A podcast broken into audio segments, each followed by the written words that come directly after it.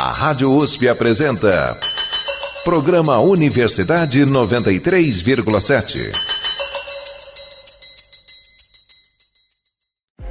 Existe diversão em São Paulo. Existe vida em São Paulo. Existe gente. Existe música. Existe arte. Existe cultura em São Paulo. Bom dia. Eu sou José Vieira e você está ouvindo o programa Universidade 93,7. Bom dia. Eu sou Lara Paiva e esse é o especial Existe Cultura em São Paulo. Hoje, vocês vão ouvir matérias que relatam como alguns ambientes integram a sociedade paulistana, adicionando cultura e arte a São Paulo. Inclusive, talvez algum deles faça parte da sua rotina, caro ouvinte. Nossa repórter Carolina Borim visitou o Memorial às Vítimas da Ditadura Militar no Brasil. Mariana Carneiro foi à Livraria Cultura do Conjunto Nacional, na Avenida Paulista, e a Amanda Marangoni conheceu o espaço Itaú Cinema, na Rua Augusta. Eu, José Vieira, vou contar um pouco sobre minha visita ao famoso MASP. A repórter Emily Gondim nos conta um pouco mais sobre o Centro Cultural de São Paulo. E nosso passeio de hoje vai acabar no Sesc Pompeia. É comum os moradores de São Paulo terem uma rotina agitada. Afinal, estamos falando da maior metrópole da América Latina. Muitas vezes não temos tempo para reparar nas construções ao nosso redor e o motivo pelo qual estão ali. É o caso do Memorial às Vítimas da Ditadura Militar no Brasil, localizado na Praça do Relógio da USP. A repórter Carolina Borim conversou com frequentadores e conta um pouco sobre a história do memorial.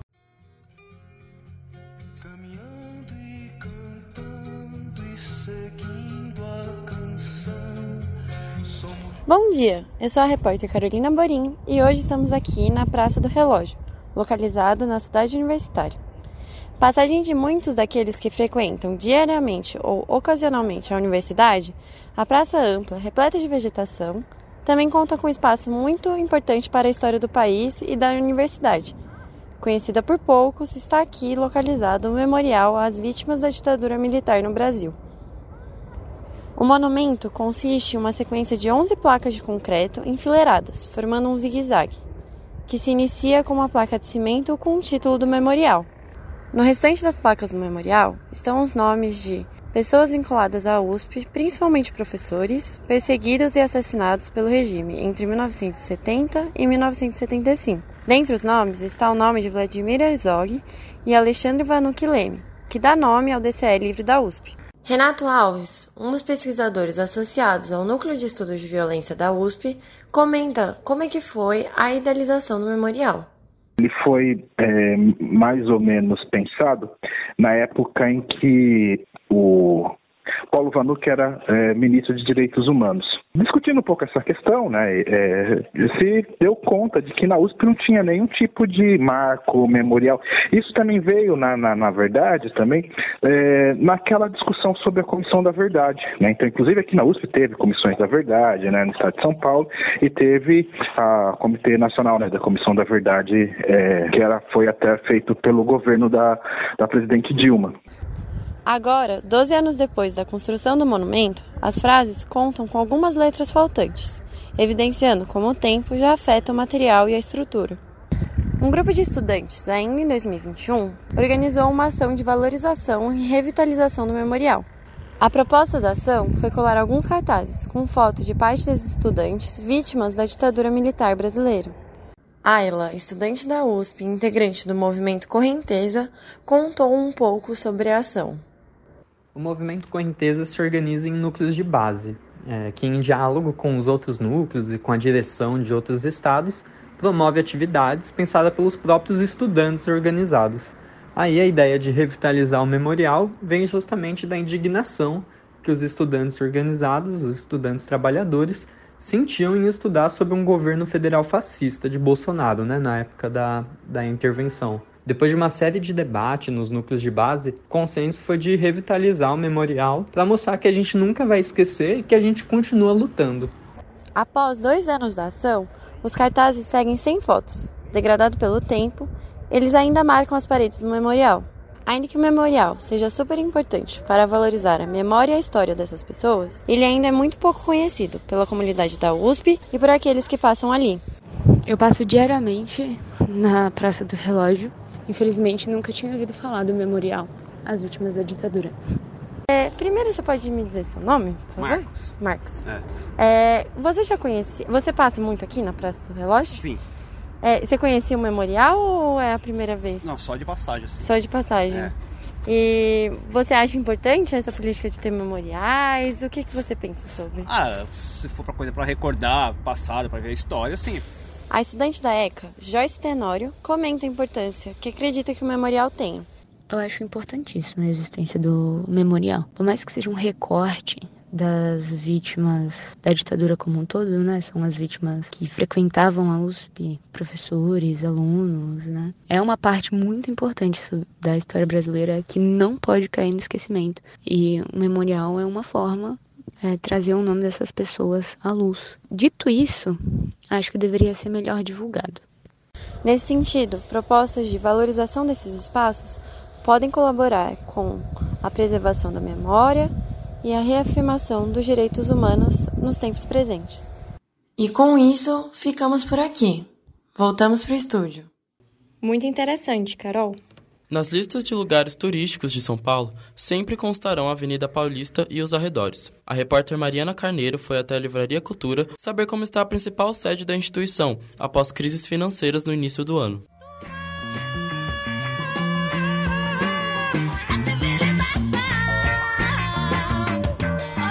meio ao caos da Avenida Paulista, há um grande refúgio para os amantes da leitura. É a Livraria Cultura, que conta com uma área de 4.300 metros quadrados.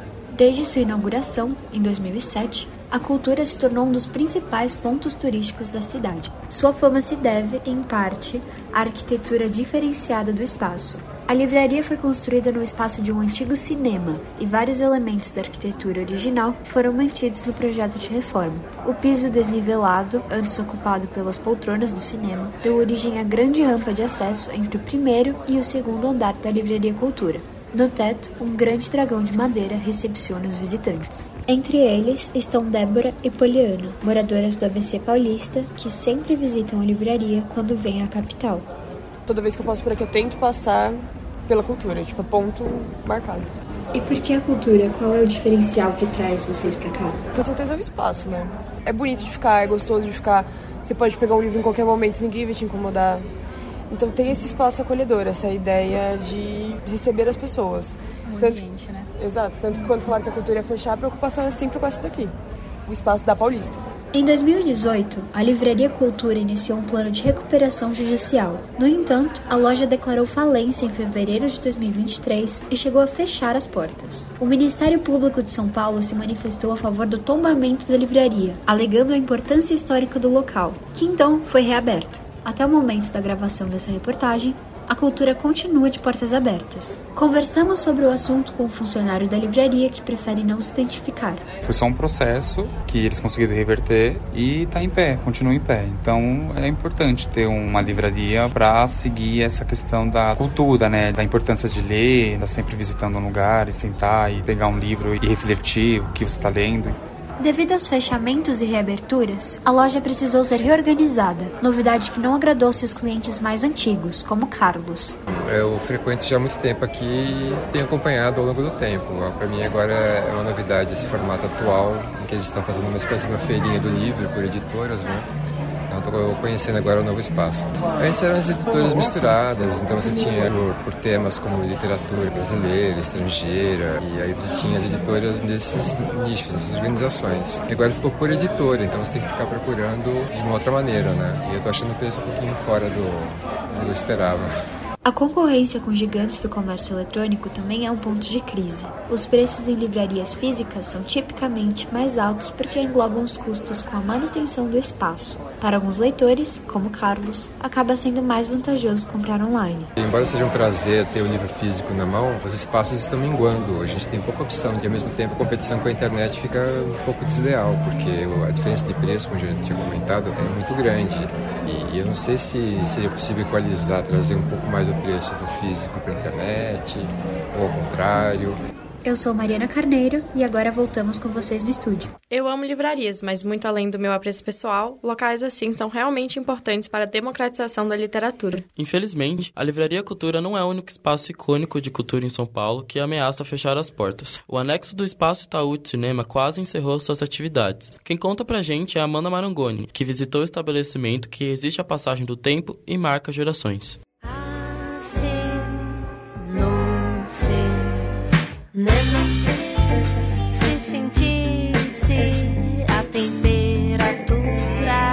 Augusta é uma das mais conhecidas de São Paulo. Com raízes profundamente urbanas, a Augusta possui muito movimento e uma grande variedade de estabelecimentos comerciais. Dentre tantas possibilidades, a Augusta abriga um cinema de rua. Há mais de 20 anos em funcionamento, o espaço é um amparo para o acesso ao cinema e à cultura. O espaço Itaú Cinema da Augusta possui um circuito especial de filmes e não se limita apenas às obras de grande sucesso comercial. Um de seus maiores diferenciais é a curadoria das obras, que foca em filmes independentes, nacionais e europeus. O ambiente do cinema reflete cultura por todas as partes. Esther é funcionária da bilheteria e conta qual é a sua impressão sobre o cinema e como a experiência a afetou pessoalmente.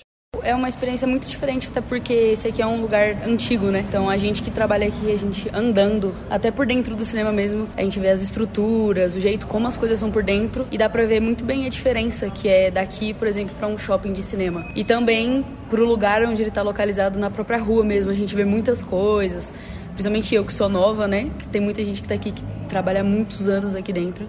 Mas eu que sou nova é contato com um lugar completamente diferente do que eu tô acostumada, né? Mas durante a semana costuma ser bem calmo, bem tranquilo. Mas de final de semana, às vezes acaba dando um movimento maior. Aqui acaba passando mais filmes de artes, muitos filmes nacionais. A maioria dos filmes nacionais acabam vindo para cá.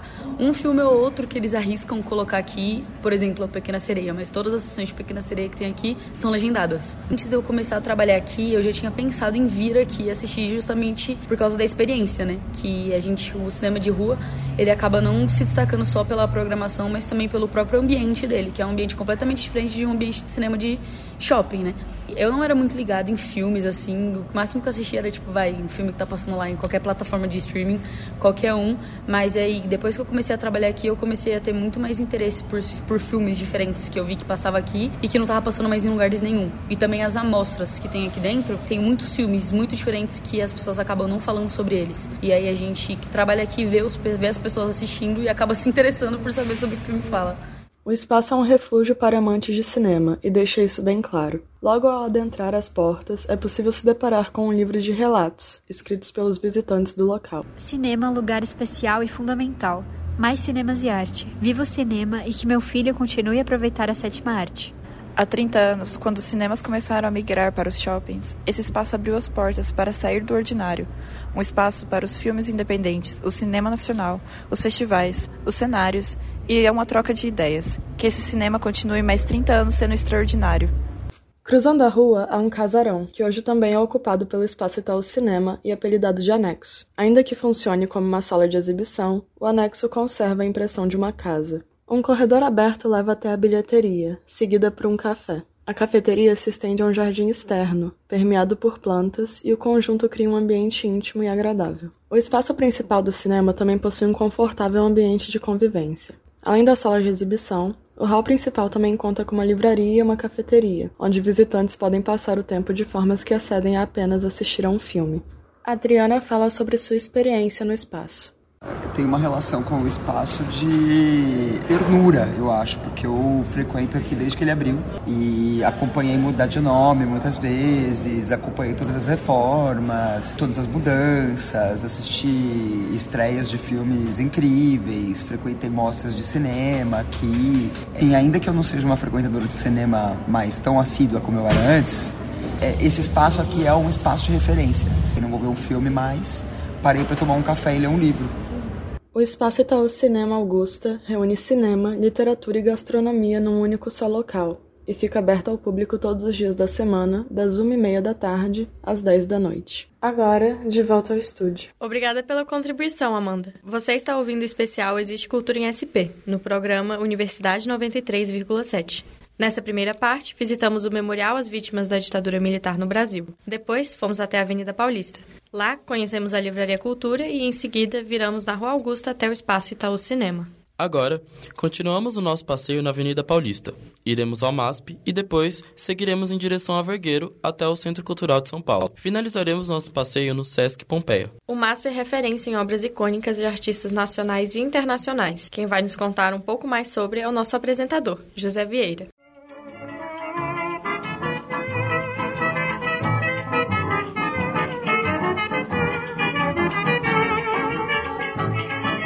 O Museu de Arte de São Paulo, o MASP, foi inaugurado em 1947 pelo jornalista paraibano Assis Chateaubriand, junto ao crítico de arte italiano Pietro Bardi. Em sua fundação, o museu funcionava no edifício dos Diários Associados, no bairro da República. A instituição foi transportada para a Avenida Paulista em 1968 e, posteriormente, se tornou um dos principais cartões postais da cidade.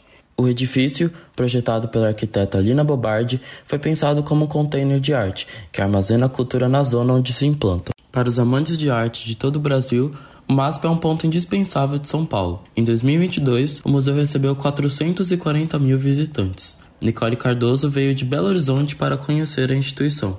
Eu achei muito louco, assim. Eu gosto que tem bastante arte moderna, né? Mas também tem muita arte variada, muita imagens religiosas também. Bem mais interessante ver pessoalmente do que na internet. O museu é dividido em dois andares elevados e dois subsolos. Entre as exposições permanentes e temporárias da instituição, Bianca, funcionária do MASP, se conecta ainda mais com o mundo da arte. Eu estou trabalhando aqui há uns três meses. Eu já visitava aqui antes de trabalhar, então começar a trabalhar aqui foi muito bom para mim. Assim, foi um lugar que eu já tinha um apreço muito grande.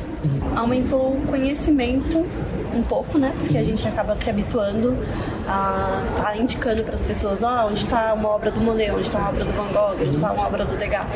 É, e aí a gente decora, né, o nome dos artistas, vai entendendo um pouco mais sobre as obras, é, ouvindo bastante dos comentários dos visitantes, assim, porque as pessoas elas conversam com a gente, elas falam coisas sobre as obras que a gente não sabia e acaba sabendo. O edifício sustentado por pilares vermelhos, possui um vão de 74 metros de altura. O que antes era um espaço de lazer anexo ao museu, hoje evidencia a desigualdade com o glamour proposto pelo ambiente interno da instituição. Stella Meneguin costumava frequentar o vão livre do MASP com os pais durante a infância.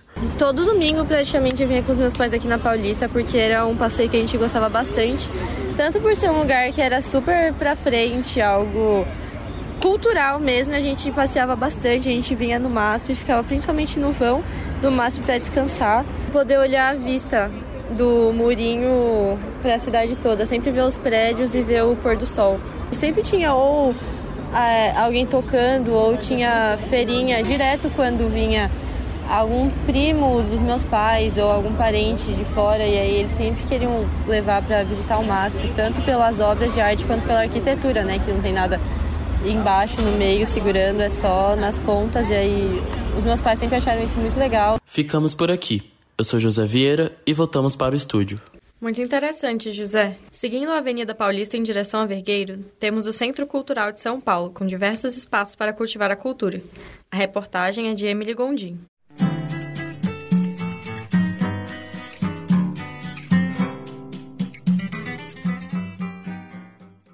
Ao sair da estação Vergueiro de metrô na linha azul, você se depara com o Centro Cultural de São Paulo. O local é público, com o telhado revestido por gramado e com uma horta comunitária. O terraço é aproveitado por pessoas para tomar sol e ter contato com o ar livre. Eu sou Emily Gondim e hoje vou contar um pouco do que se pode fazer no Centro Cultural de São Paulo. Na época da construção, foi decidido que o local iria ser multidisciplinar e, ao mesmo tempo, de integração cultural. O Centro Cultural de São Paulo, inaugurado no dia 13 de maio de 1982, possui diferentes entradas. A principal leva para um ambiente a céu aberto, com bancos e espaço livre, intensamente utilizado por dançarinos para ensaiar suas coreografias. É o caso de Renato Lopes, produtor cultural e dançarino, e como o próprio diz, o que mais a vida levar. Ele estava ensaiando funk norte-americano com um grupo de amigos em uma terça-feira fria da capital.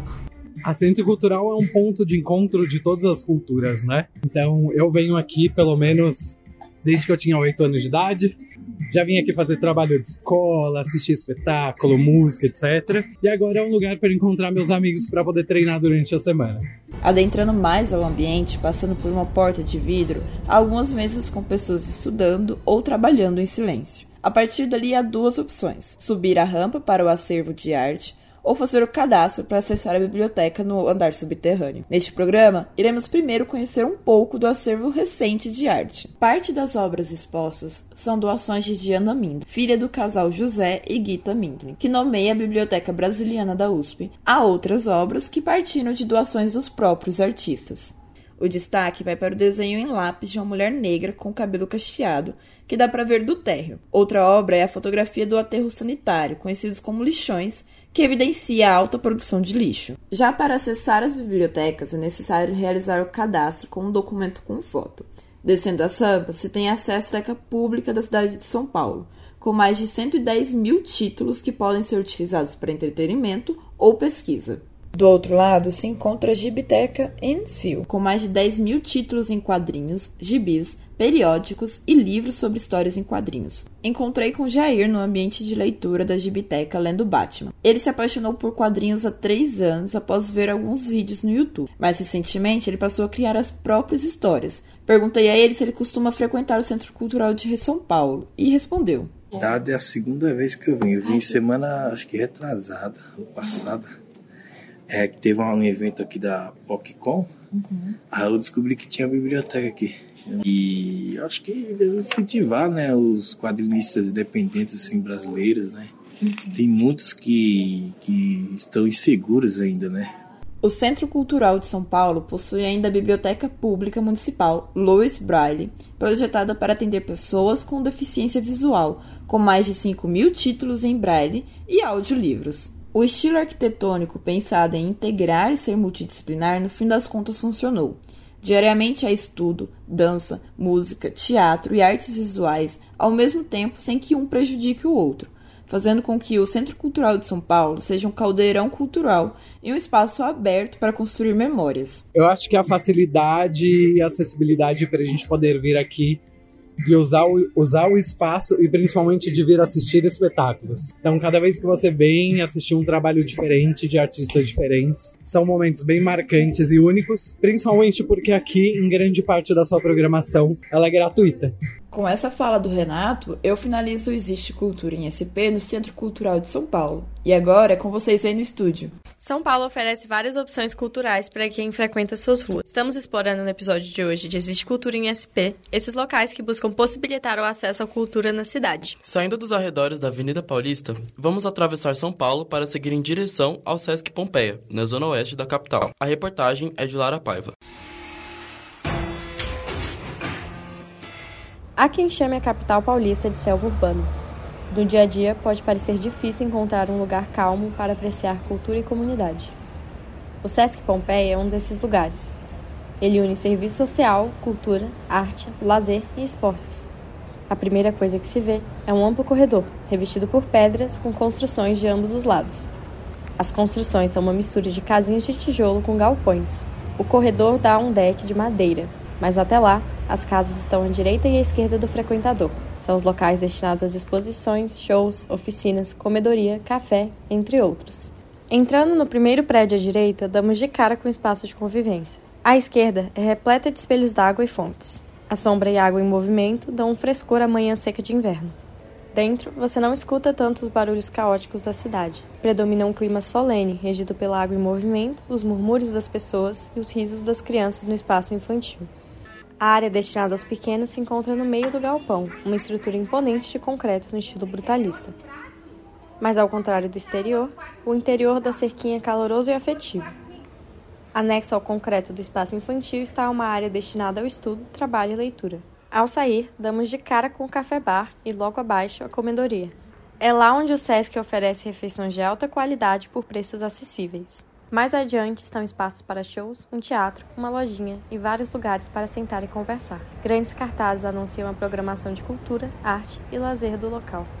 Ao passear pelo SESC, não se pode esquecer do espaço destinado às oficinas. O imenso galpão é dividido em salas, por baixas paredes de tijolo revestidas por cimento, separando diferentes ambientes. Os cursos regulares oferecidos chamam a atenção: cerâmica, artes têxteis, fotografia, literatura, pintura e desenho, gravura, entre outros.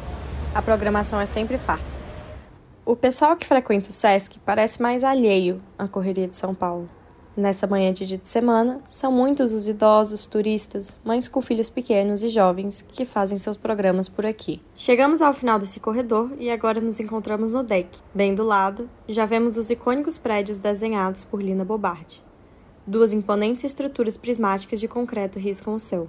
Buracos disformes são preenchidos por aço vermelho, formando janelas pelo pavimento. Uma passarela liga-os no ar, flutuante. Ao lado, uma estrutura cilíndrica e alta. O espaço que hoje é o SESC originalmente era da indústria brasileira de embalagem, que instalou uma fábrica em 1945. Em 1973, o SESC adquiriu o complexo e Bobardi começou a redesenhar os prédios da antiga fábrica em 1977. A ideia original era demolir a fábrica, mas logo desistiram.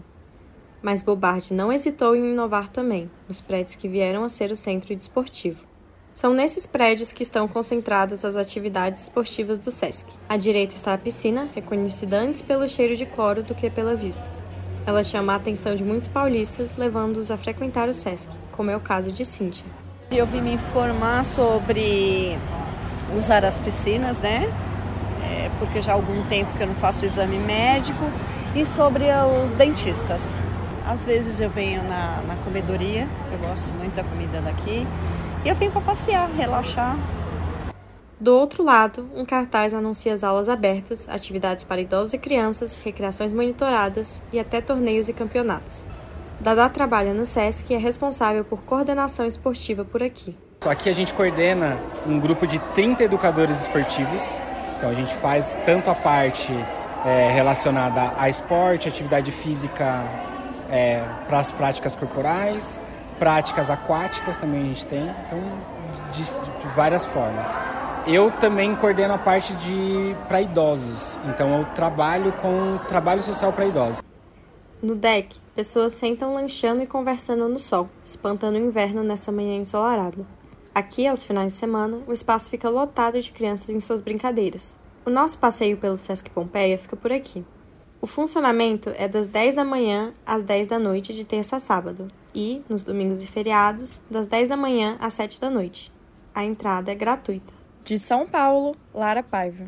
Você ouviu o especial Existe Cultura em SP. A apresentação foi de Lara Paiva e José Vieira. As matérias foram elaboradas pelos repórteres Carolina Borim, Mariana Carneiro, Amanda Marangoni, José Vieira, Emily Gondim e Lara Paiva. A coordenação é de Carolina Borim. Produção e edição foram realizadas por Mariana Carneiro, Amanda Marangoni e Emily Gondim. Esse programa estará disponível para ser escutado no site usp.br barra As músicas utilizadas nesse programa foram para não dizer que não falei das flores, de Geraldo Vandré, Sampa, de Caetano Veloso, Se no Cinema, Ana Frango Elétrico, Amor Ideal, de Carmen Miranda, de Valda, da Bjork, Cultura e Civilização, da Gal Costa. O programa foi produzido e estruturado com fins educativos. Ficamos por aqui com a Universidade 93,7. Até a próxima e um bom dia.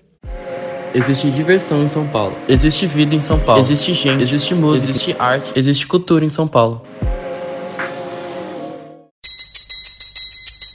A Rádio USP apresentou Programa Universidade 93,7.